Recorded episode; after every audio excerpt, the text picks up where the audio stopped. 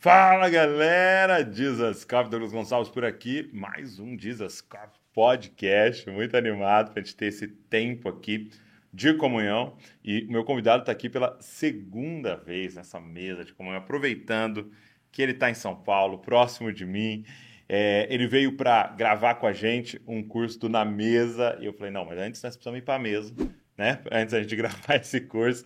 E a gente está aqui juntos e vai ser muito bom esse papo, quero que você fique com a gente. Eu te pedir uma coisa, antes da gente começar, uma coisa.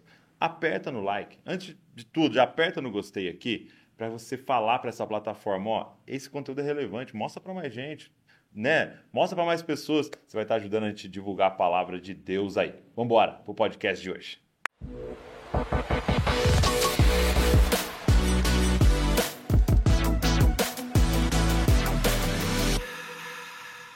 Meu amigo, pastor Abe Over. Yes. Douglas, que alegria. Segunda vez aí? Poxa, sinto honrado, viu, cara? Muito bom, eu que estou honrado. Feliz demais de recebê-lo aqui, obrigado é, por esse tempo, é, para a gente trocar essa ideia, a gente gravar esse conteúdo também para servir as pessoas aí, vai ser, vai ser muito bom. E eu queria te perguntar é, como é que está sendo esse tempo em São Paulo, né? Faz quantos anos já? Então, nós, nós já estamos é, pastoreando mais ativamente é, desde perto do meio do ano 2017. Tá. Mas nós estávamos construindo o alicerce, né? Uhum. Então, nós ficávamos adiando, é, por diversas razões, o, a inauguração. Aí veio a pandemia, aí Uhum. foi adiado ainda mais. Finalmente, então, fizemos a grande inauguração. Foi só dois anos atrás, foi em março. Muito Dois anos atrás.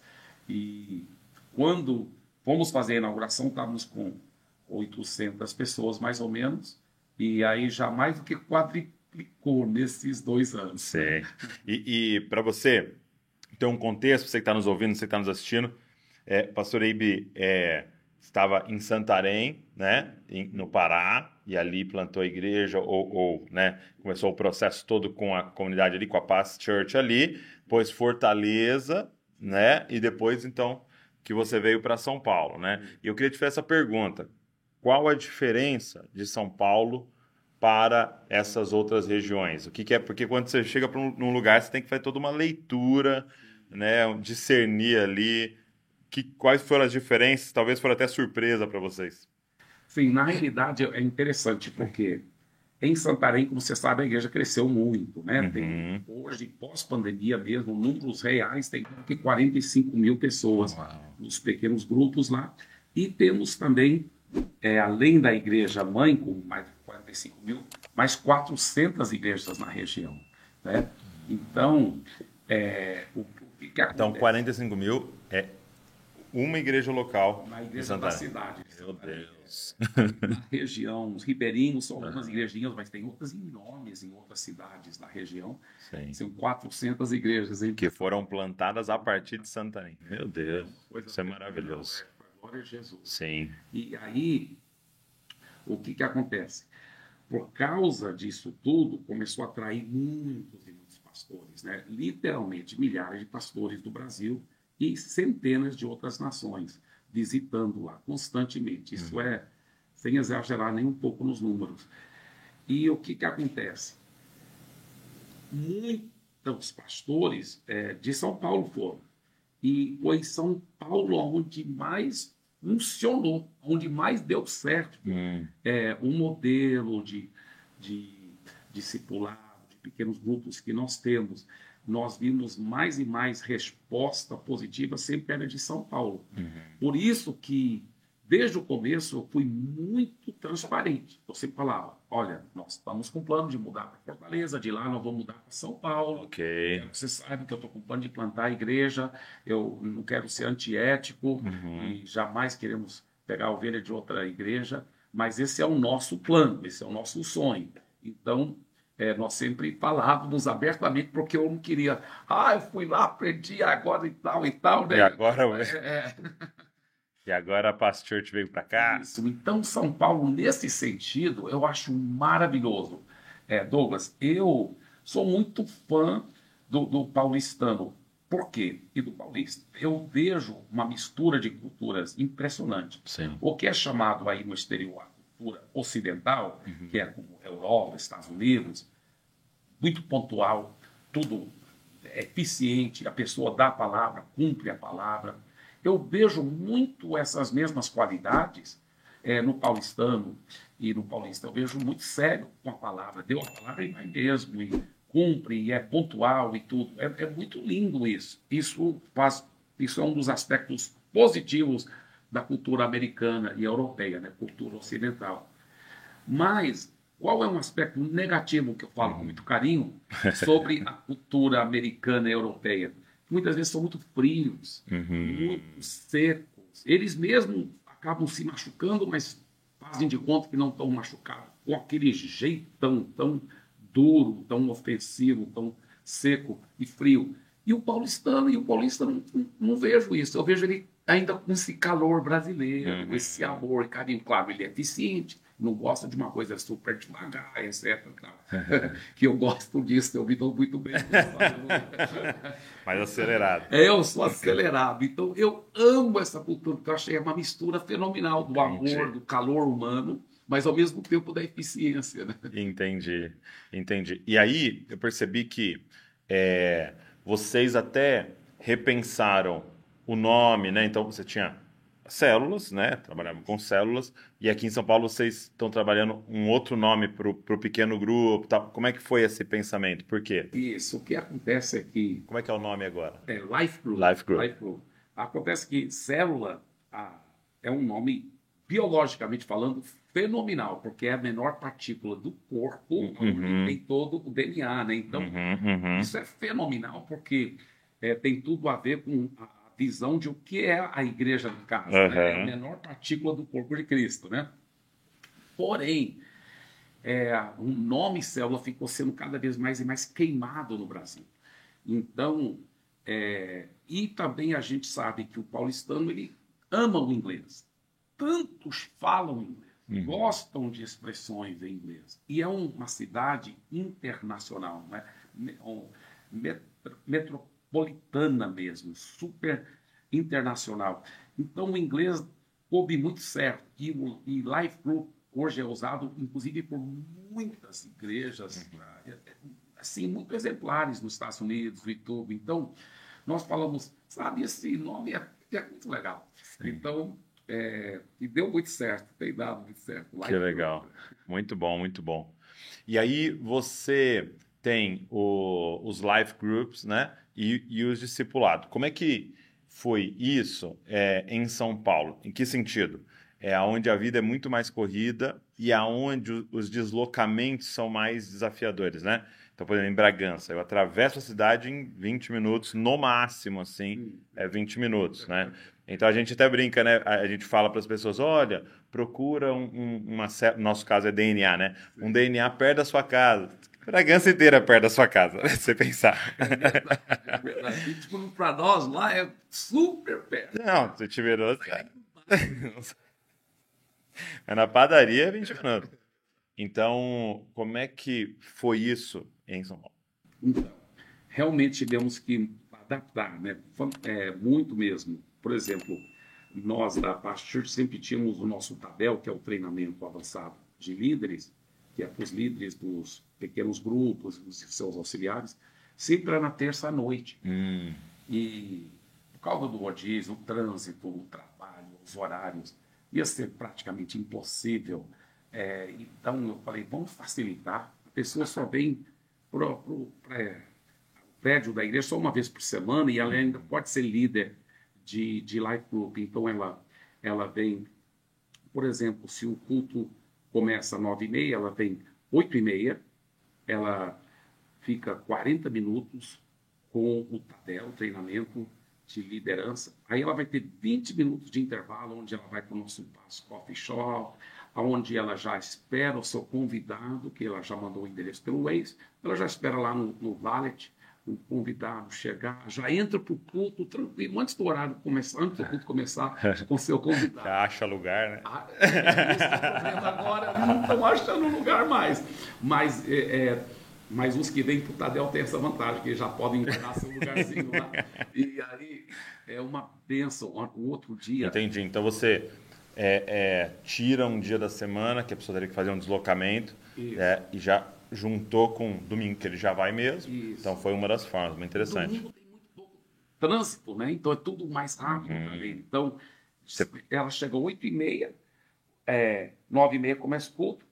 É, então, 11 horas já terminou uhum. tudo. E ela é líder, está sendo treinada, equipada, uhum. ainda teve muita comunhão no Pass Coffee Shop, 20 minutos né, no intervalo e tudo. Uhum. Então, né, tem sido muito, muito legal. Pra...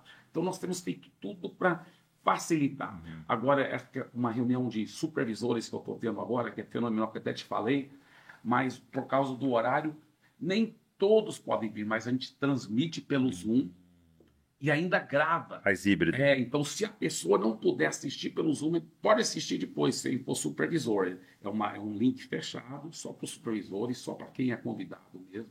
Mas é equipando e preparando futuros poderosos pastores. Nós estamos tá tão animados, sabe? É, e está acontecendo um fenômeno muito grande ali, né? Você falou que todos os pastores estão enviando as pessoas para sua igreja lá, né? Como é que é? é Como é que é? Ser muito ético, sabe, A gente procura ser muito ético. Mas o que, que eu posso dizer? Rapaz, todos os pastores ficam mandando todos os seus membros para a nossa igreja, porque no, o nome da nossa igreja é Pastor. E aí, quando, quando termina o culto, ele fala assim: vai na paz, irmão. Vai na vai paz. Na paz. Fica na paz. Aí, rapaz, os membros falam: vou ter que obedecer. Entendi. vai na paz, vai na paz.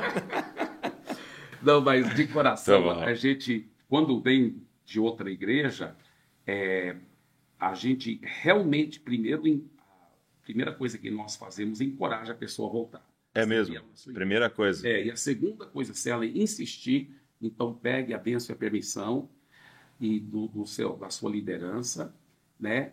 E a terceira, o pastor de rede vai ligar ou mandar um WhatsApp para o pastor daquela igreja é, garantindo que está tudo bem, foi abençoado. O que aconteceu. Etc, etc, etc. Mas o que tem em São Paulo, Douglas, é hum. impressionante. São centenas de milhares, eu acho que são, é mais do que um milhão. Aliás, as estatísticas dizem que é 1,5 milhões de desigrejados. Pessoas que realmente ainda estão seguindo Jesus, hum. amam Jesus, uhum. mas é a igreja ou acabou, ou dividiu, ou teve escândalo, ou teve heresias, entrou em heresias mesmo. Então elas estão procurando. E é interessante que é uma, uma das coisas impressionantes. O, o pastor Luciano Subirá, meu consogro, né, uhum. tem ido muito lá. E o que, que acontece? As pessoas seguem, as pessoas sérias, que estão desigrejadas, mas estão buscando Jesus, seguem muito o Luciano. Ouvem muitas pregações, Ouvem muito. se alimentam ali. Aí elas, por causa dele, elas acabam vindo. E ele mesmo já nos disse, e a Kelly também falou, que depois dos cultos, quantas e quantas pessoas já chegaram para eles e falaram assim: Olha, primeira vez que eu vim aqui foi uma vez que você veio, viu, Luciano? Mês passado, três meses atrás, um ano passado. Mas eu vim aqui por causa de você, Luciano mas eu fiquei por causa daquilo que eu encontrei aqui. Uma família. É, tem sido muito, muito precioso ter isso. Isso é demais. É, uma, uma pergunta que eu queria te fazer. Eu estava lendo um livro, é, um livro muito bom do Alan Hirsch, Caminhos Esquecidos. E aí ele, ele diz algo no meio assim que me confrontou muito. Ele falou assim, olha, a gente está muito preocupado com várias ideologias, né, que, que ficam ameaçando a igreja e tal.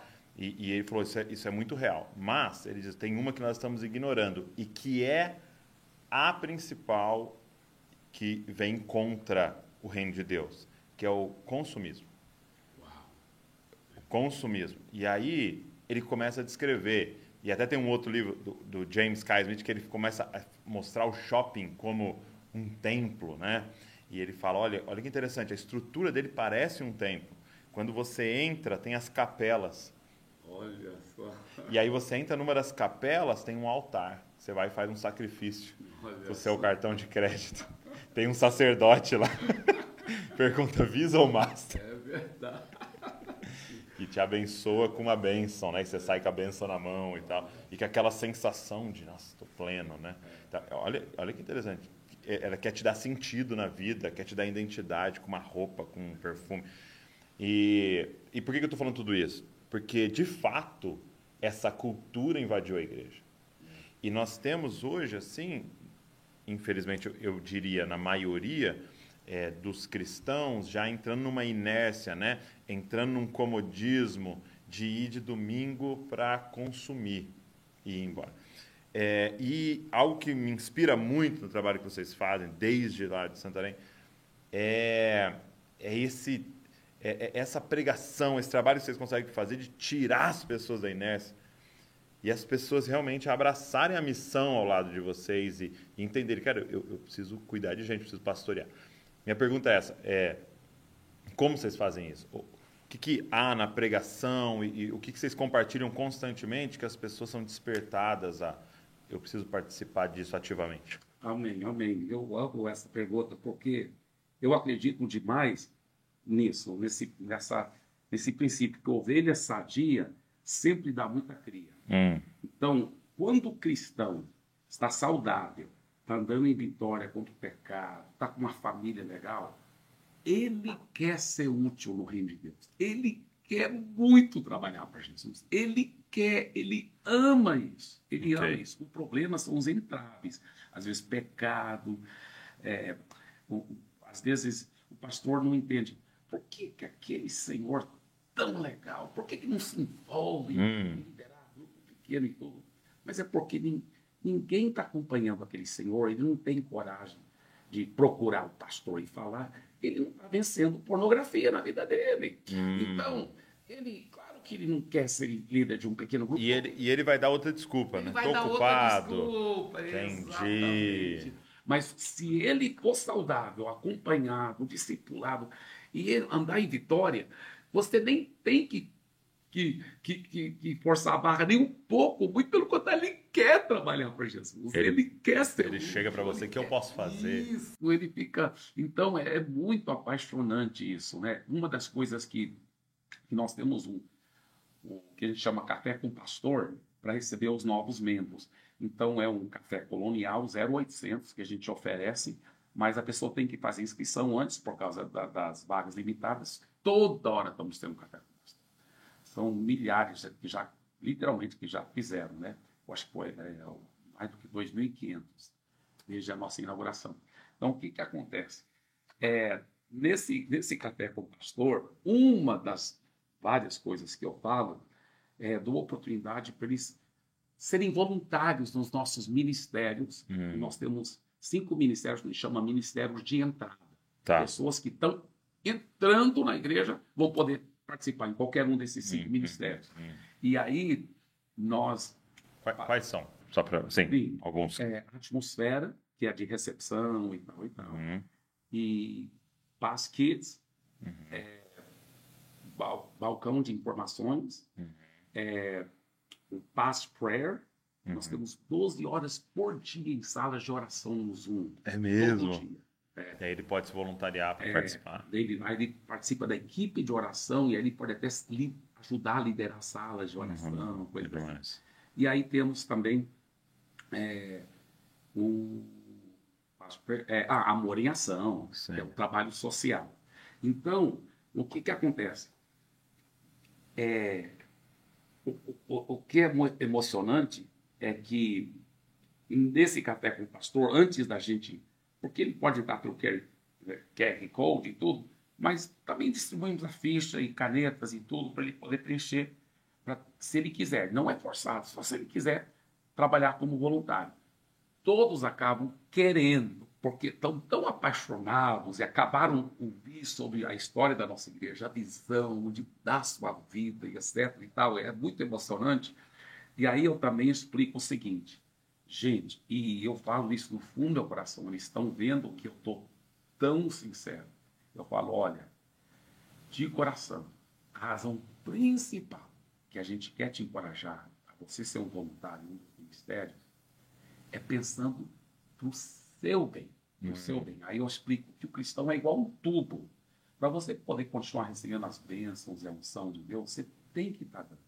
Se você entupir aquele tubo, não tem jeito de ficar recebendo.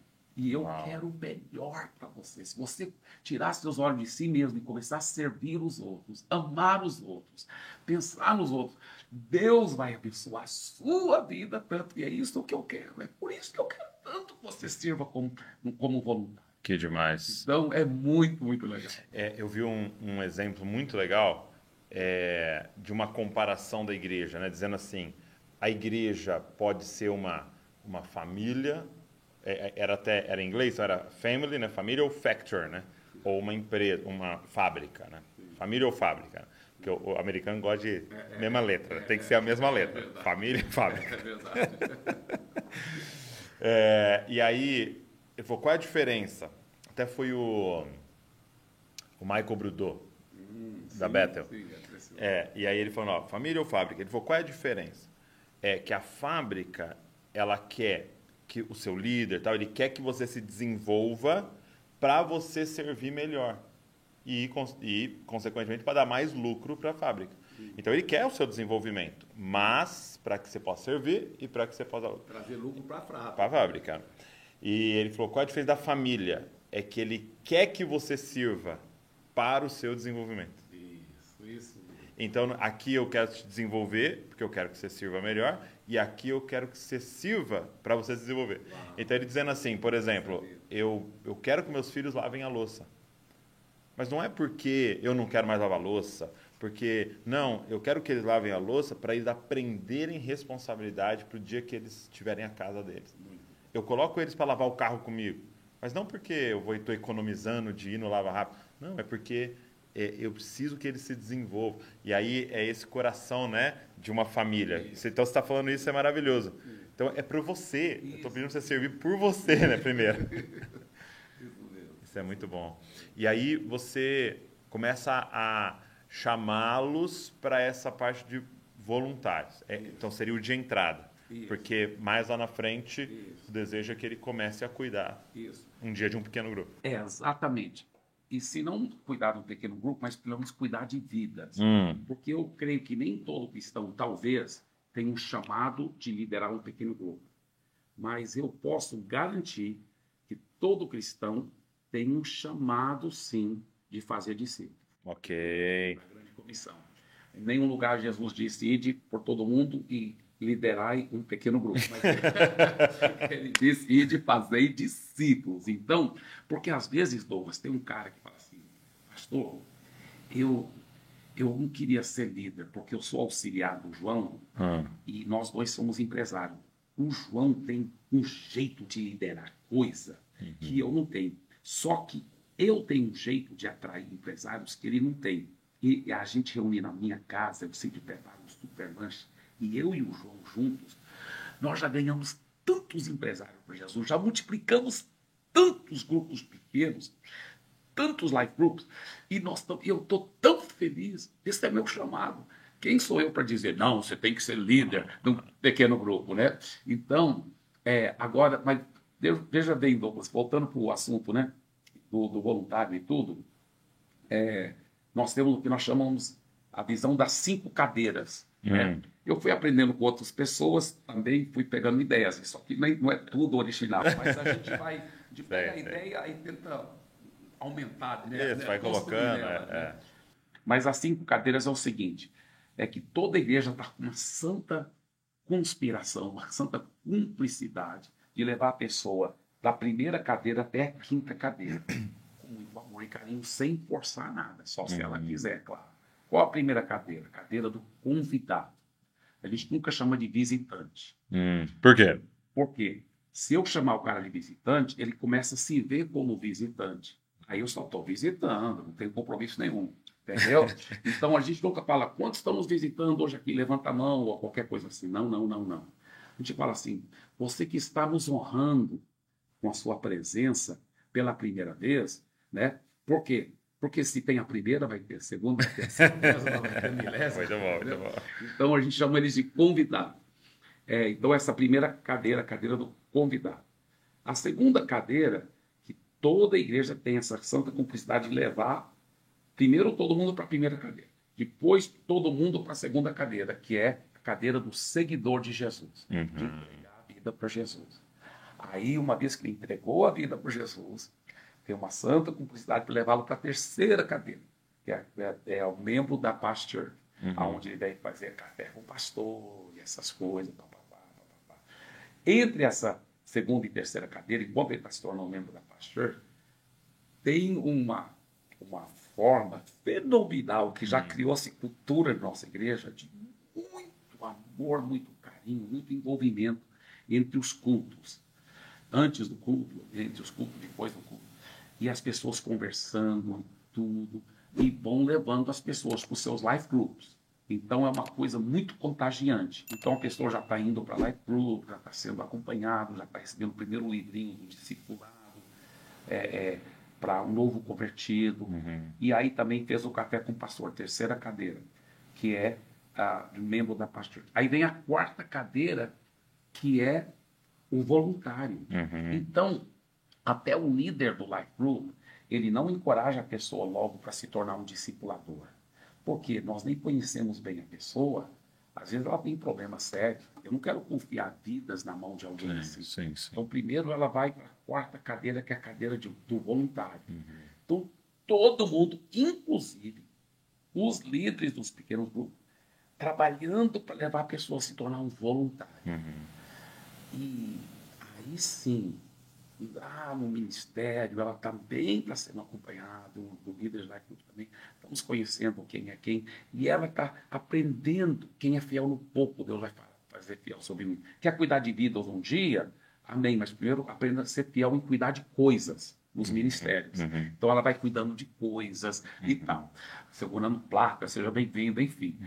Aí, aí sim, vai haver uma cumplicidade para levá-la para a quinta cadeira, que é a cadeira do discipulador. Então, o que, que acontece? O próprio líder do ministério muitas vezes fala: Cara, você é tão útil aqui na atmosfera, ministério da atmosfera. Você até está liderando uma das nossas equipes, mas eu sei a sua agenda, cara. Você é muito ocupado. Nossa igreja acredita muito na cultura do descanso. Então, eu quero sugerir que você se torne um discipulador e talvez nem trabalhe mais no Ministério da Atmosfera. Por quê? Você não me quer? Eu quero você demais, você é muito bom. Mas está vindo tanta gente nova do Café com o Pastor e outra coisa. Porque, só porque eu sei da sua agenda. Agora, quando você terminar a faculdade tudo, aí sim, pode até voltar a trabalhar na atmosfera e ao mesmo tempo tá cuidando de vidas. Mas, cara, você, eu conheço sua família, seu casamento, tudo. Cara, você é muito exemplar. Você pode cuidar agora de vidas, cara. Vai para a quinta cadeira, uhum. vai para a cadeira do discipulador. Aí é muito legal. Então, o ministério está competindo com o pequeno grupo? Não, não, muito pelo contrário. Todos estão falando a mesma língua e levando o cara para a próxima cadeira. Para terminar em cuidando de pessoas. Isso, isso. Uma coisa que é muito, muito forte né, disso tudo que você está falando, porque é, uma coisa principal para a gente na igreja é amar Jesus né? Então é o primeiro mandamento, né? Ama o Senhor teu Deus, todo o teu coração, todo o teu alma, todo o teu dinheiro. E aí a gente fica nessa pergunta, ok, então o que, que significa esse amar Jesus? Como é que eu amo Jesus? Como é que eu expresso meu amor? E a gente aprende a cantar, né? Sim, sim, sim. Não, eu vou no louvor, eu vou me derramar. Eu lembro, adolescente, não, preciso, preciso amar Jesus, preciso fechar meu olho, preciso, né? E a gente quer aprender a falar as palavras certas. Aí tem a hora que a gente começa a aprender a ofertar, né? E dizer, não, eu quero participar. Agora, é incrível quando Jesus começa a perguntar para Pedro, né? Pedro, tu me amas? Eu te amo. Pedro, tu me amas? Te amo. E aí, o que, que ele associa, né? A esse amor a ele, né? E talvez seja uma das expressões mais fortes de amor a ele. Né? Tu me amas, cuida das minhas ovelhas. Tu me amas, cuida dos meus cordeirinhos. Tu me amas, pastoreia. Né? Então, eu acho que, para as pessoas que estão nos ouvindo, né? Se você quer expressar um amor radical por Jesus, né? Se envolve em cuidar de pessoas, né? Isso, exatamente. Se envolve... A gente está falando de pequenos grupos, a gente está falando de. Mas às vezes na sua igreja tem outros formatos que eles Isso. organizaram para cuidar de pessoas. Isso. Se envolva, né? Cuida de gente, é, cuida de pessoas. Eu costumo dizer que quando a gente é muito, muito íntimo com Jesus, igual o apóstolo João, né? Que encostava a cabeça no peito, você começa a ouvir as batidas do coração de Jesus, que diz vidas é. que nenhum pereça. Isso é muito bom. É, agora, você já está muitos anos né, com essa questão dos pequenos grupos, né? E desde lá de Santarém e tal. E eu queria ouvir de você, esses milhares de pequenos grupos que você viu, quais são marcas assim daqueles, quais são algumas marcas que você vê que é repetido nos pequenos grupos que que fazem com que eles floresçam, que pessoas sejam cuidadas, que pessoas e que isso chegue até a se multiplicar? Muito boa pergunta. Eu acho que o, o, o primeiro segredo, além da ação né, poderosa do Espírito Santo, é o líder ser bem preparado. Hum. Ele, ele tem que ser bem preparado. Porque quando ele é muito bem equipado, preparado, discipulado, ele já foi mentoreado pelo um outro líder, né? Então ele era um auxiliar de um outro líder, ele foi equipado, fez os cursos, preparou-se bem, foi mentoreado, foi acompanhado, ele já aprendeu a liderar muita coisa no pequeno grupo da qual ele já participava como membro e auxiliar fiel. Aí ele se torna o líder, sabe? É, é muito, muito precioso. É, ele estando cheio de Jesus, o grupo vai acabar refletindo aquele líder. Hum. Aquele líder está tão cheio de Jesus Entendi. que começa a ficar cheio de Jesus também. Uhum. Aí todo mundo amoroso. É, eu falo sobre, inclusive no curso que eu vou estar dando aqui, vou estar falando ah, mais profundamente sobre as três atmosferas que nós esperamos ver cada um dos pequenos grupos. Hum. Né? Então, uma dessas atmosferas é a atmosfera de amor. Então, todo mundo é acolhido com muito amor, com muito carinho. É uma coisa tão contagiante que você vai para um grupo, num bairro bem popular lá de Santarém, onde às vezes, às vezes é talvez até um chão batido e você vai para um grupo aqui na Zona Sul de São Paulo, de grandes empresários, você vê esse mesmo amor, esse mesmo carinho. A mesma atmosfera. É, a mesma atmosfera de amor. E aí, atmosfera de alegria. Hum. De alegria, sempre é muita risada, muita alegria, muita leveza. O grupo tem que ser uma coisa leve, contagiante, muito cheio de alegria, muito leve e, e, uma coisa muito agradável, onde todo mundo gosta de ir, não quer faltar, porque é muito maravilhoso. Relacionamentos né, são tão saudáveis e as pessoas aprendem a se relacionar. Ah, por que, que tantos cristãos estão divorciando e tudo? Porque nunca aprenderam a se relacionar. Sim. Então, um pequeno grupo, porque tem toda uma mentoria, a pessoa aprende como relacionar, como pedir perdão, como perdoar, como até se dar muito bem com alguém que tem uma química diferente que a minha então, é uma coisa muito, muito agradável, muita alegria, muita risada e leveza. E aí tem uma atmosfera de fé, uhum. onde um milagre vai acontecer. Você vai vencer esse problema assim, no seu casamento. Vocês vão. Só no meu life group, você tem uma ideia, eu tenho dois casais nesse momento que estavam separados. É mesmo. E hoje são dois casais de pombinhos, cheios de amor, de carinho. Um deles, inclusive, nós enviamos aqui para o SOS, SOS Casamento. Uhum. E, e, mas é lindo o testemunho desses casais e tudo. Mas é tantos milagres que acontecem. Às vezes a gente tem, a gente chama carteira do milagre onde a pessoa senta e todo mundo vai orar. E, e, e tem palavras proféticas, palavra de conhecimento, os dons fluem. Uhum. É uma coisa muito cheia de fé cheio de vitória. Eu gosto de terminar o Life Group sempre todo mundo unindo as mãos. Até durante a pandemia a gente falava, fique tranquilo, depois vamos é, passar álcool. Passar álcool. É, em todo, eu até brincava. Falava, Jesus lavava os pés, vou lavar as suas mãos aqui com álcool. Mas a gente, a gente, eu gosto de unir as mãos, todo mundo, e aí eu, eles repitam uma declaração de fé, a paz. A pessoa sai de lá com uma injeção que uma injeção de fé, ela é encorajada. Então, se o Life Group for pequeno, assim, a reunião não muito comprida, uhum. porque nós estamos falando de pessoas que têm um ritmo de vida, o paulistano não é brincadeira. Então, corpo, mas cheio de amor, alegria e fé, meu Deus, é uma coisa tão fenomenal Então, é, se torna uma coisa muito contagiante. Sim, sim, muito prazerosa estar lá, né? Prazerosa. E eu queria até é, é, falar para vocês, aproveitar esse gancho de. É, a gente até está soltando esse podcast ao mesmo tempo que o curso já está disponível.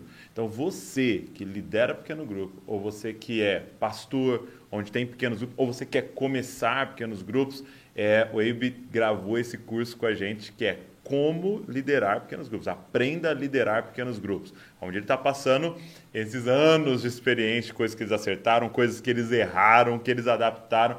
E eu tenho certeza que vai assim agregar muito na sua vida. Vai agregar demais. Gente, o na mesa é, você estar sentado ali com o Wave, né? A mesa, tudo é gravado, então você clicar no link aqui, você começa hoje mesmo, já faz lá, tem um PDF completo com tudo. É, são 20, mais de 20 aulas e aulas rápidas, porque a gente sabe também do seu ritmo de vida, então você vai poder fazer aulas rápidas, muito diretas ao assunto. Tenho certeza que vai agregar muito para você, para os líderes que estão ao seu redor, ok? Então vou deixar o link aqui na descrição, é só clicar, você já se inscreve e hoje mesmo você já começa. Dá para você se inscrever no curso do ABE apenas ali, aprenda a liderar pequenos grupos, ou tem o combo completo com todos na mesa lá, aprenda a pregar. Eu gravei um de aprender a pregar para jovens e adolescentes. Tem também é, de liderança de jovens, tem lá de é, escatologia, então, tem muito curso lá, mais de 20 cursos que você pode fazer e tem um, um, um preço especial com o combo todo lá, ou você pode pegar um curso individual. Mas aproveita, invista para você crescer mais e mais. Porque você está me falando de um segredo. Sim que é a preparação do líder, né? Isso. Inclusive, nesse curso, hum. eu dou é, vários segredos, né? vários princípios. Eu falo sobre as, cinco funções do pequeno grupo, eu falo sobre quais são as prioridades dentro do pequeno grupo é, e, e, muitas outras coisas. Mas uma das coisas que eu hum. quero enfatizar... Dá um spoiler para nós. É, Dá um... Vou dar um spoiler aqui. é o seguinte, é, eu tenho visto, Douglas, que o que, que acontece? Por que, que muitas igrejas até procuram implantar os pequenos grupos e com toda sinceridade, mas parece que, que não avança, não vai para frente. É porque muitas vezes o, o líder do pequeno grupo ele não foi equipado e treinado em como verdadeiramente pastorear e discipular e treinar uma equipe de liderança para ajudá-lo a pastorear aquele povo. E por que, que ele muitas vezes não foi equipado? Preocupado em como pastorear, porque ele nunca foi treinado profundamente para isso. E ele nunca foi treinado profundamente para isso, eu falo agora com muito carinho, com muito amor, mas às vezes é porque um pastor da igreja, mesmo sendo muito bem intencionado, talvez um grande, grande homem de Deus, talvez até formou um bacharel em teologia, mas nunca aprendeu também como pastorear. Então, porque é uma coisa saber pregar, uma coisa saber organizar uma igreja, é outra coisa como pastorear. Uhum. Eu, eu dou nesse curso os dez princípios que eu, que eu ensino para os nossos líderes de pequeno grupo em como pastorear. Quais são os segredos para fazer isso? Uhum. Para realmente cuidar de gente. E, claro, nós falamos muito sobre discipulado também, que é um aspecto até mais profundo, uhum. mas esse pastoreio eficaz. Eu acredito, Douglas, que é uma gritante necessidade. E nesse curso eu aprofundo, inclusive eu quero até pedir você, se você é, está assistindo nesse momento, peça seu pastor para fazer esse curso. Sim. É, ele vai gostar, porque nesse curso eu, eu creio que, pela graça de Deus, Deus me usou para poder ajudar o próprio pastor ele vai pegar uhum. esses princípios e ele vai ficar muito assim energizado e equipado para equipar os líderes também de pequenos grupos. Isso é demais. E você citou é aí, então só para é, a gente te incentivar, tá o link aqui, só você clicar, ok, no link na descrição é, e você já está lá na página, é só fazer seu cadastro e já começar agora. De novo, tá tudo gravado PDF, você pode imprimir o PDF para você, é bem completo. Tenho certeza que vai te abençoar muito. A gente está muito assim, eu estou muito animado em poder compartilhar isso com vocês. Mas algo que você citou, uma palavrinha que você citou aí no meio que eu queria puxar também esse gancho, é a palavra discipulado. De que forma você define discipulado? O que, que é discipulado? Então, discipulado é, é, é muito profundo. Vou até criar um suspense assim. Hum, hum, hum. Discipulado é uma pessoa. Né? Primeiro eu vou falar que não é discipulado. Beleza. Né? Discipulado não é um curso que a pessoa faz na igreja. Eu já vi okay. assim, ó, oh, vamos ter agora discipulado. O que, que é o discipulado? Aí vai numa sala de aula. É, oito semanas. É um curso. Né? Não, não é. Isso é curso. Cursos são bons também fazer, mas isso não é discipulado. Né? É, mas alguém falou discipulado, então é um aconselhamento cristão, onde um cristão mais maduro ajuda um cristão, é, é, outro cristão, normalmente do mesmo sexo, e, e vão realmente caminhar junto. Eu falo sim, discipulado é aconselhamento, só que é muito mais do que isso. Aí outra pessoa fala, então discipulado é, é você é, ser um coach, né, um mentor, você, é, você investir para ajudar essa pessoa a alcançar sucesso na vida pessoal, na vida familiar, na vida ministerial, é, é ajudá-la alcançar os objetivos e ajudá-la a ser a pessoa que Deus quer que seja. Uau, isso é muito verdadeiro. Discipulado é sim um coach, é ser um mentor. É, mas é muito mais do que isso. Uhum. Aí alguém disse: então, discipulado é ser um pai espiritual.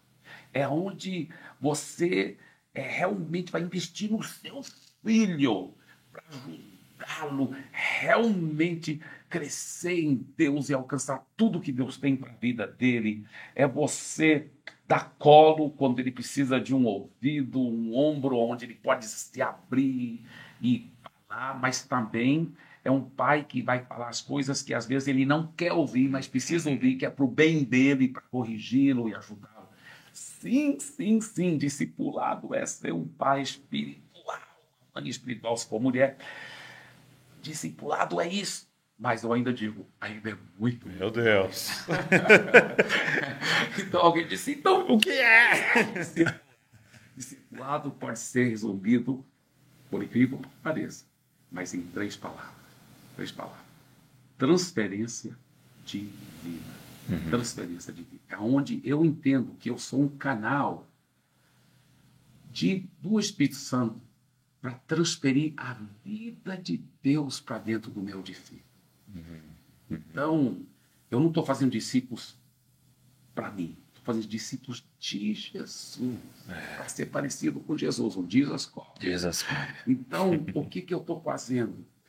Eu vou poder olhar para o discípulo que Deus confiou nas minhas mãos e dizer, em relação ao nosso discipular, eu quero que você saiba que eu estou aqui para te servir, para te amar, para lavar os seus pés, para ser um canal da vida de Deus, para transferir essa vida de Deus dentro da sua vida, para te servir nessa área.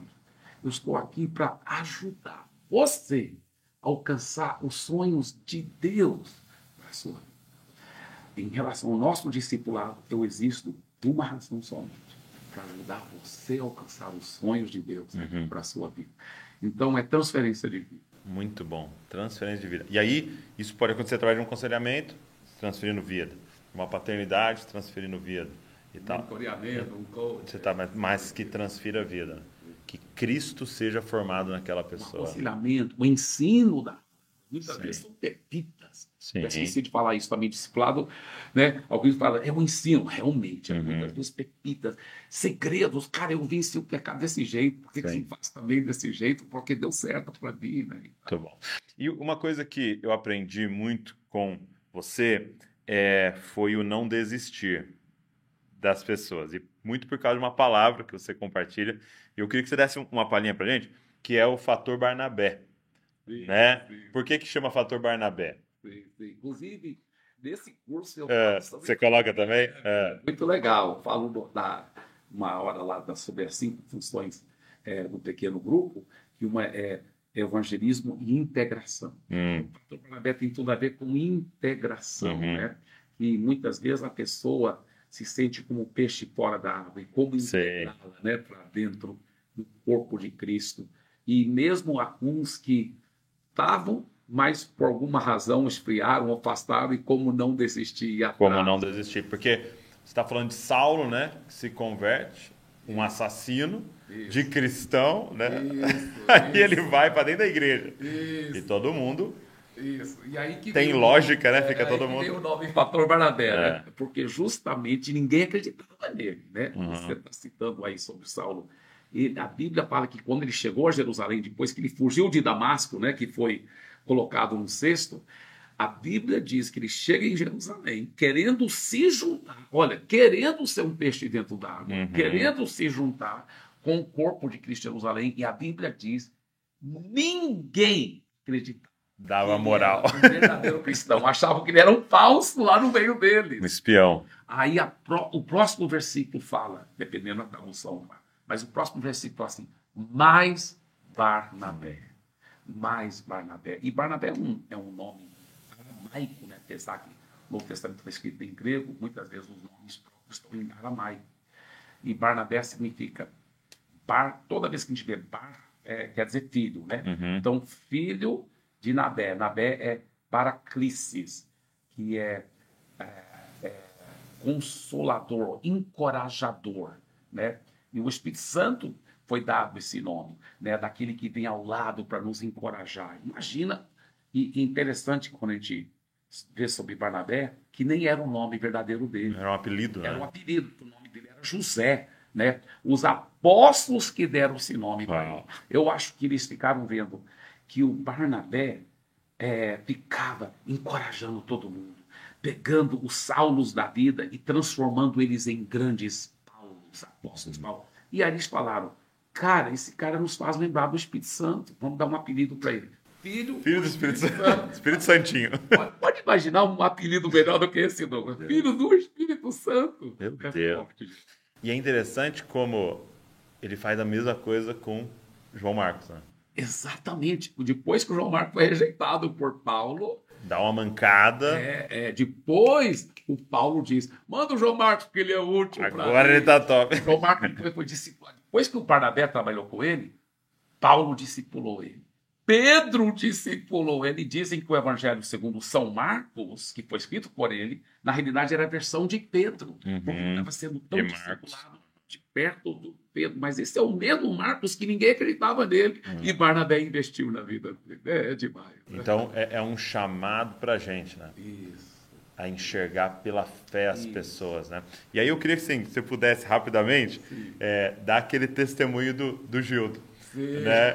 Que foi o momento que você foi desafiado a ser um Isso. Barnabé ali, né? Inclusive na conferência que seu pai realizou aqui, né? Ah, você É, lembra? foi muito Aqui emocionante. em Bragança, né? Porque eu, é, aqui em Bragança Paulista, eu contei, né? Para vocês que estão assistindo aqui, foi muito emocionante. Eu contei toda a história do Gildo, mas ninguém imaginava que o Gildo estava comigo, né? Tava, ele tava presente. Aí eu falei, agora Gildo, vem aqui. Aí, uai, todo mundo começou a chorar. É. Você sabe que até hoje os pastores falam para mim que a vida deles nunca mais foi a mesma depois disso. É mesmo. Os pastores ainda me procuram até hoje. Preciso até falar para o seu Fala isso pro meu pai. porque impactou e realmente houve tanto choro aquele dia. Aquele dia foi muito Foi forte. muito forte.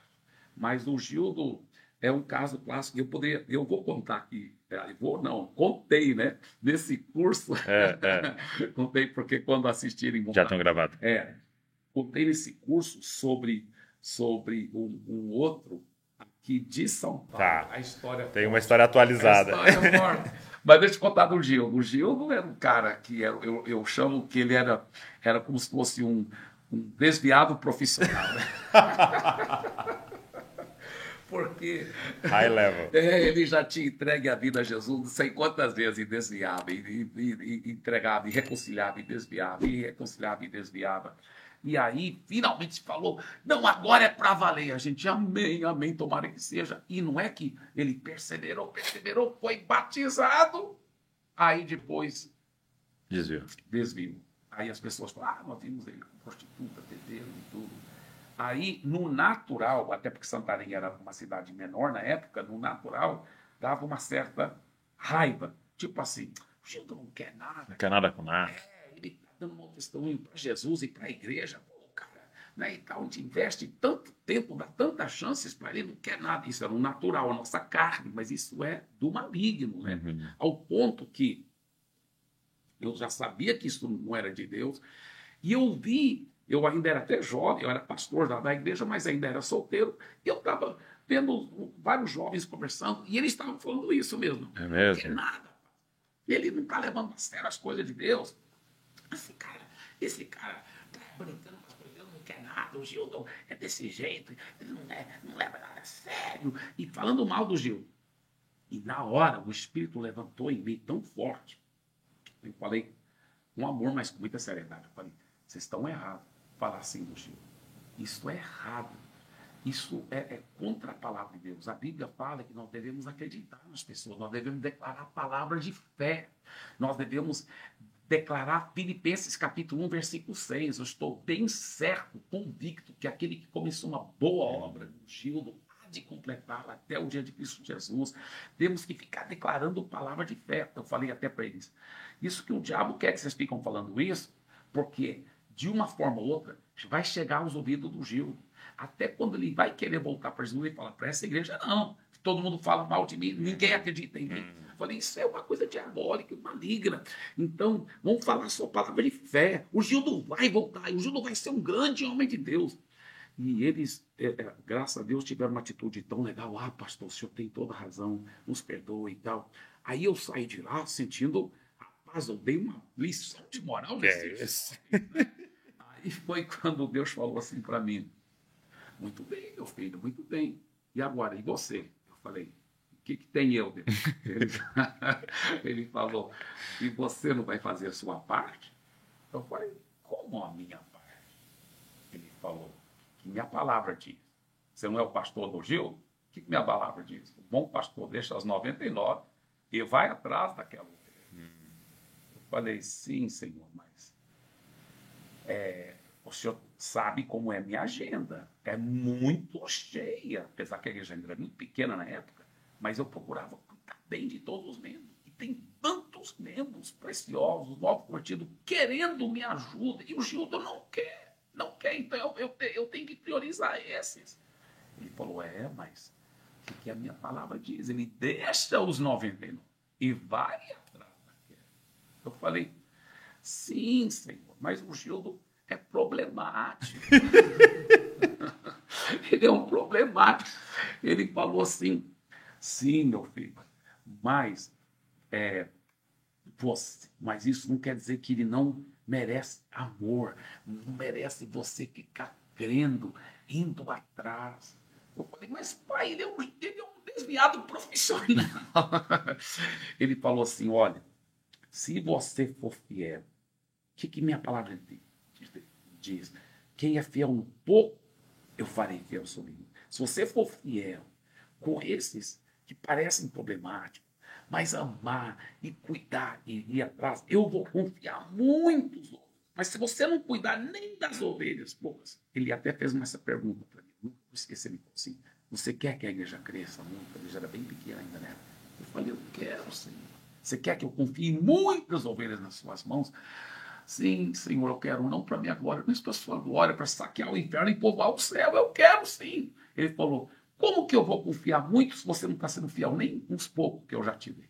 Se você não estiver nem cuidando dos poucos que eu já tirei, como que eu vou? Só quem é fiel no pouco que eu farei fiel sobre mim.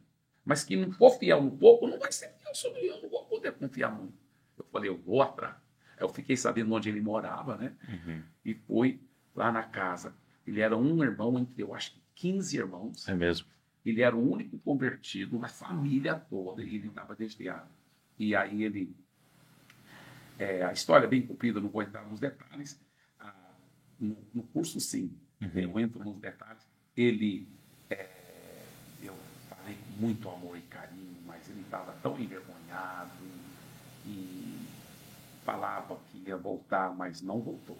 Não voltou e depois, um dia, eu encontro com ele, por acaso, na rua, eu estava indo para o prédio da igreja, pé segurando o violão, um amigo, e aí meu amigo, isso é à noite, meu amigo fala assim, olha quem está vindo na nossa direção. Era longe, eu falei, quem é o estilo? Ele estava lá com umas quatro prostitutas. Duas delas estavam debaixo dos seus braços, né? o braço direito e o braço esquerdo. E muito doido, vindo na para a direção da praia à noite. Uhum. Né? E, e aí eu dei o violão para o meu amigo, falei, segura o violão aqui. Eu adiantei o passo, falei, paz do Senhor, irmão Gil. Eu dei um abraço nele e ele ficou com muita vergonha por causa das prostitutas, me segurou né, para trás, elas ficaram andando. E ele falou, ele, ele nem esperou eu dizer nada, ele só falou assim: tá, tá, tá, eu vou, eu vou voltar. Eu vou voltar. Aí eu falei, Gil, olha aqui nos meus olhos. Ele falou que ele diz que até hoje essa, essa, o que eu falei agora, uhum. fica ecoando dentro dele. Até hoje ele fica ouvindo essa voz. Eu falei, olha meus olhos, você vai ser um grande pastor. Você vai ser um homem de Deus. Eu lembro que ele tomou assim, um choque. Ele falou, eu estou indo para ele. E realmente ele foi aquele final de semana. E nunca mais saiu. Hoje é um grande Deus. pastor, é o pastor da Paz Church Campo Grande. Ele é o pastor da Paz Church Campo. Uau! Isso é maravilhoso. Em Santarém ele se tornou o nosso maior reprodutor de grupos, de pequenos grupos. Ele que mais multiplicava os pequenos grupos. Porque onde abundou o pecado, vai superar abundar a graça. Muito bom, muito bom. então, é, é, é, isso sempre toca muito a minha vida, de a gente não desistir, né? Não desistir.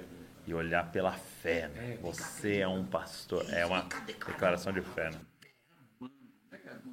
Ou oh, é tão importante. Quantos cristãos hoje são Gildos, são Saulos, né? Quantos de nós somos?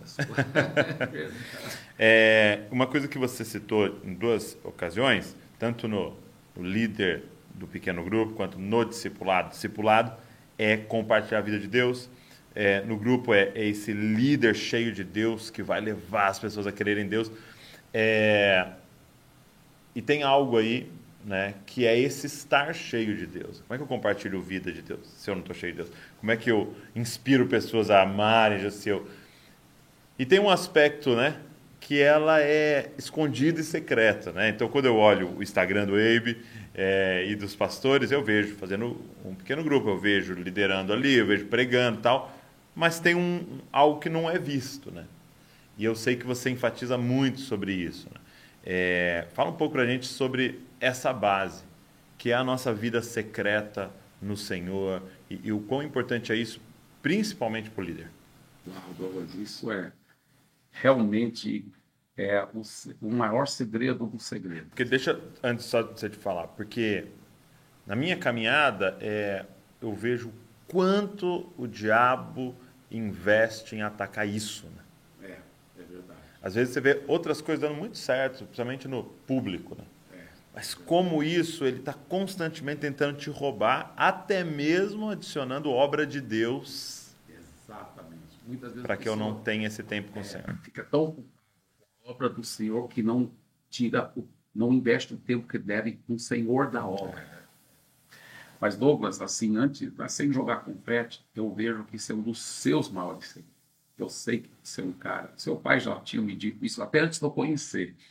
como você tirava e tira né, muito tempo com Deus. Eu sei que eu sempre, sempre quando estou com você, você está falando dos livros que você está lendo, das mensagens que está ouvindo, e eu também percebo você tira muito tempo na palavra, porque né, por causa da revelação que eu vejo. Né? Então, sem jogar confete, eu, eu sei que esse é o segredo mesmo né, de um ministério tão abençoado que Deus tem dado para você, para o seu pai, eu também conheço seu pai. É um homem de Deus que tira muito tempo com Deus. E muitas vezes né, as pessoas podem até é, assistir pregações, ver homens de Deus sendo muito usados por Deus. E, e existe aquele fogo de palha. Uhum. De pum, cai em pecado, cai em heresia. Aí a gente não pode colocar a mão no fogo, né? Mas quando você vê um homem, uma mulher de Deus, depois de muitos anos, continua frutificando, frutificando, frutificando, é. frutificando. Porque eu acho que o segredo é o fruto que permanece. Que permanece. Isso, isso. Família exemplar, etc, uhum. etc. Saiba que aquilo não aconteceu da noite para o dia. Aquilo houve muito, muito tempo na presença de Deus. Né? E continua muito tempo na presença de Deus. Aliás, eu até falo nesse curso que esse é o maior segredo, até de poder pastorear, porque é o vertical que gera o horizontal. Hum. Então, o relacionamento de intimidade. Né? Jesus disse assim, que o ladrão ele não entra pela porta. Hum. O verdadeiro pastor que cuida bem das ovelhas entra pela porta. Isso é em João capítulo 10, versículo 2. Mas lá no versículo 7 ele fala qual é a porta. Ele falou, eu sou a porta. Hum. Então é a intimidade com Jesus que nos dá capacitação de cuidar bem das ovelhas. Quer poder cuidar mais ao teu? Ama mais Jesus. Porque ele falou: se me ama, então cuida das ovelhas. Então, eu quero cuidar melhor das ovelhas. Ama mais Jesus. Seja mais íntimo. Seja cheio da presença dele. E os americanos e os europeus, né? Fazem muitas estatísticas, pesquisas, uhum. né? Todas. Isso é impressionante, Douglas todas as pesquisas de como fazer pequenos grupos crescerem e multiplicar mostram que qual é a qualidade principal do líder do hum. pequeno grupo. Não é a personalidade, não é nem os estudos e tal e tal, mas é o tanto tempo que ele tira com Deus. É mesmo. É, é esse, essa é a qualidade principal que faz o grupo dele ser saudável, crescer e multiplicar. Hum. É, todas as estatísticas provam isso, que é o tanto tempo que ele tira com Deus. E, e, e você está me falando aqui de muitas coisas, é, é e, e, a gente tomou um café junto antes, e você está me falando, poxa, eu estou reunindo com frequência com esse grupo, eu tenho cuidado desse grupo, a gente faz reuniões aqui, você tem o seu life group, e você está aqui em Bragança, e você estava em BH lá e tal. É, como é que você faz para proteger esse lugar? Em geral, eu não marco reuniões, né, isso é em geral, é, pela parte da manhã. Tá. As manhãs, em geral, são protegidas para isso. Eu, eu protejo para tirar muito tempo com Deus, muito, muito. Para também fazer exercício físico, para tomar um maravilhoso café com a minha esposa, ter o culto doméstico. Uhum. E então as manhãs é, é, é e, e, não sou não brinco não, não fico relaxando, não, não, ou dormir até não.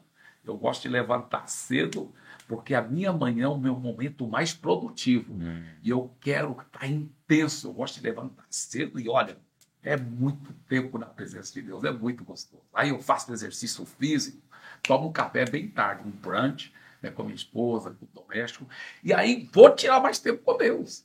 Mais tempo com Deus na palavra e essas coisas, ouvindo mas orando em línguas e tudo. Muitas vezes eu gosto de ficar ouvindo mensagens enquanto eu estou orando em línguas pelas ovelhas, né? É. Aleluia, orando no Espírito. Então, é muito, muito gostoso. As manhãs, ah, eu amo as manhãs, porque essas caras são muito fortes. Então você protege amanhã. Então eu quero marcar uma reunião à tarde. Normalmente é de meio dia em diante e eu prefiro até de uma hora da tarde em diante. Uhum, uhum. Muito bom, muito bom. É realmente um compromisso. É, é, é. é eu, uma vez eu estava estudando a parábola das dez virgens. Né? E aí você tem ali as cinco sábias, cinco nécias, imprudentes, né? E aí eu, Deus me mostrou ali o segredo daquelas sábias, né? aquelas que têm óleo sobrando, óleo suficiente para o retorno de Jesus, né? Que estão preparadas para o retorno. E aí a palavra-chave do acúmulo de óleo, né? É quando as nécias falam assim: empresta para gente um pouco do seu óleo. E elas falam assim: não. Não. E aí Deus começou a ministrar isso. Se você quer óleo, aprenda a falar não. Uau, não. que lindo. Chega, não. Aí às vezes vai ser assim: você viu aquele novo jogo que saiu? Não. Você assistiu aquele seriado que tem 300 horas? Não. Você vai não sei onde, às vezes você vai ter que falar não. Uma reunião? Não. Então é, é, a gente aprender a falar não. E eu, e eu lembro, né, de é, três anos atrás, eu acho, por aí, que eu te liguei. É verdade. Eu falei, pastor, estou começando na mesa, a gente vai fazer uns cursos e tal, e eu queria muito fazer sobre pequeno grupo. E você falou, Douglas, não, nesse momento eu não posso. E eu sei que era isso, né? É. Logicamente também todo o trabalho da igreja, mas é, é, não, não tem como eu fazer tudo. E não tem problema. E eu falei, não, é isso. E como isso prega pra gente, né? E aí depois eu insisti, né? eu sou Barnabé. Né? Não, não e, e, realmente é, veio na hora exata, porque eu acho que até te disse que nós também estávamos trabalhando muito mais material para tudo isso, então eu precisava de eu, eu precisava de mergulhar de novo É, nesse assunto, né, na didática desse assunto. sim. Então, casou. E naquela época não era o momento mesmo. Exato, então, exato. É, é- é e porque eu preciso realmente proteger. sim. Aprender a falar não. É. Não. Rapaz, a- obrigado por essa revelação aí. Isso, isso é muito legal. É. Porque realmente, muitas vezes, a, a pessoa pode pensar que é falta de espiritualidade, dizer não e tudo. Muitas vezes é a coisa mais espiritual que ela faz. Falar não. É dizer. Muito bom. Para a gente encerrar, eu queria fazer uma pergunta que eu faço para vários vídeos. É, quais são três livros, se você pudesse, tirando a Bíblia, é claro, três livros que impactaram profundamente sua caminhada? Que eu gosto de deixar no final para a galera continuar, né, que esse papo renda aí para ele. Sei, sei, sei. Lá no passado, eu lembro lendo o livro do show, Oração, eu acho que é Oração, a Chave do Avivamento, alguma coisa assim, é sobre oração. Paul Young Show. Paul Young Show. Esse livro, ele fala tanto sobre oração, sobre, Hum, Tenta pesquisar aí, Samuel. Paul Young Show sobre realmente oração. tirar muito tempo na presença de Deus. E ele fala tanto. Eu lembro que na época, Hum, eu acho que semanal, a média semanal, um monte de oração deles naquela época, eram 10 mil pessoas. me engano. E ele falou, mas estaria vazio se ele não falasse toda hora do culto, motivando as pessoas para orar. Claro, a vida exemplar dele nesta área. É, foi a maior igreja local que já houve na história do mundo. E Coreia do Sul, né? na igreja dele lá em Coreia do Sul, em Seul, Coreia. E eu tive o privilégio, em 2019, Hum, antes dele morrer, dar um bom tempo com ele. é mesmo. É, eu já tinha ido para a Coreia do Sul e tentado falar com ele, nunca conseguia, né? Aí depois que eu fiz a amizade com o Larry Staxel, É. aí o Larry Staxel falou, eu falei, rapaz, eu tenho vontade de conhecer o show, porque ele me discipulou à distância, os livros dele, Grupo Familiar de Crescimento da Igreja, há outro livro Hum, dele que é tremendo, tremendo, tremendo, é muito mais do que números. muito mais do que Um números. pastor que quer crescer a igreja dele, nossa, muito mais do que números. Fenomenal. Olha aí, olha aí. Paul Young Show. Aí, aí Douglas, que- olha o Hum. que acontece. Aí o Leslie falou, tá, mas ele, eu prego lá toda hora, ele é muito meu amigo. Eu- Quando ele vier para os Estados Unidos, eu te aviso, porque aí você... E eu estava nos Estados Unidos, ele foi. E o Larry, olha, ele vai estar aqui. Eu, Poxa, mas era justamente uma data. Eu estava nos Estados Unidos, mas não podia, por causa da minha agenda. Aí eu, ai, que pena. Aí um dia ficou da gente ir para o presbitério governo nacional, todos nós, do presbitério ir para Japão, a gente ia passar na Coreia para visitar as igrejas. Eu falei, Larry, eu vou estar indo para a Coreia. Será que ele me recebe? Cara, ele deve respeitar. Bem, ele já está no céu agora. Mas ele respeita, acho que muito o Larry. Porque o jeito que. Eu não sei o que, que o Larry falou dele Eu espero que o Larry não exagerou. Mas eles me receberam e receberam nossa equipe toda de uma forma tão exageradamente generosa, dando presentes para todo mundo. É mesmo. Para mim, enorme, pra eu sentir como o Benjamin, sabe? E ele tirou tanto tempo. Os próprios assessores depois falaram para nós. Ele nunca faz isso. Quando ele encontra, ele só ora rapidamente e tal. Ficou conversando, passando princípios. É. No- abriu para perguntas. Foi fenomenal. Mas então Tesouro, ele é um outro livro que eu amo muito, até já te falei desse outro livro, Hum. Wiki Church. Ah, eu li. Você Eu não li inteiro, mas eu li boa parte dele. Cara, É maravilhoso. Steve Murray. Murray. Morel. Morel. É, Steve Morel. É Não, é fantástico. Porque nesse livro, é, o Wiki Church é, é uma referência à Wikipédia, né? Wikipedia, né? Que é uma, uma enciclopédia feita por leigos. Então ele pega essa ideia, né, da igreja que é construída por leigos, não por profissionais, né? E é, é fantástico. E é discipulado, e- é muito forte. Muito bom. Mais um, mais um, vai. É, é. Essa jornada aí. Olha, eu, eu gostei muito do The Blessed Church, também, do Robert Morris. Tem em português, será? Eu acho que deve ter. A igreja abençoada? Deve ter. O Morris, que é pastor da Gateway. Da Gateway. É. Muito bom, muito sábio, eu acho. E ele conta a história, porque foi um fenômeno, né? Começou né, com um grupinho pequeno, e em, eu acho que, se eu não me engano, em, em nove, não sei se era nove anos ou 13 anos, mas em pouco tempo estava com 35 mil pessoas. Então, é, é, só que é com muita seriedade. Eles têm até um tipo, uma forma de mentoreamento discipulado forte. Eles, têm, eles são uma igreja muito séria. Muito bom. Então, é, eu, eu com certeza tem outras que no momento está surgindo, Não, mas, mas é, é, eu, eu creio muito nisso. O que, que veio na nossa mente, o senhor queria que a gente compartilhasse. Muito bom. Poxa, obrigado. Obrigado por esse tempo aqui, obrigado por compartilhar seu coração é, e essas experiências, testemunhar aqui nessa mesa. Tenho certeza que vai inspirar, inspirou muita gente aí. E obrigado por ter compartilhado também no curso com a gente, é, para que mais e mais pessoas possam ser equipadas isso daí. Amém. Eu sinto honrado e quero encorajar, né, é, porque cristão apaixonado por Jesus, ou ele talvez se ele for muito apaixonado por Jesus, ele quer ganhar vidas, cuidar bem delas. Uhum. E não existe, na minha opinião, um conceito mais bíblico e também mais funcional do que dentro do contexto do pequeno grupo, uhum. para fazer discípulos, para cuidar é, de pessoas. Então, é, seja a pessoa um chamado para liderar um pequeno grupo ou para supervisionar, ou até para ser membro do pequeno grupo, mas ela vai se beneficiar muito com esse, esse eu estou muito emocionado sobre esse. Nós vamos ouvir muitos testemunhos. Olha só, você que está aí com a gente, eu queria deixar o link então para você aqui. Só clicar, como eu disse, você pode começar ainda hoje aí e tudo completo lá, muito direto, com muita qualidade, vídeo, de áudio e que vai te abençoar muito. E lógico, sempre extremamente acessível para todo mundo, tá bom? Ó, também te fazer um pedido, se inscreve no canal de Zascope. Eu não sei, talvez quando a gente liberou esse podcast já chegamos a 2 milhões de inscritos. Você faz parte disso, a gente com essa mensagem, você é uma cópia de Jesus, e eu estou muito animado. Obrigado, pastor. Eu que agradeço, meu amado. Tão bom. Né? Muito bom. Deus abençoe você e não se esqueça, você é uma cópia de Jesus. Valeu.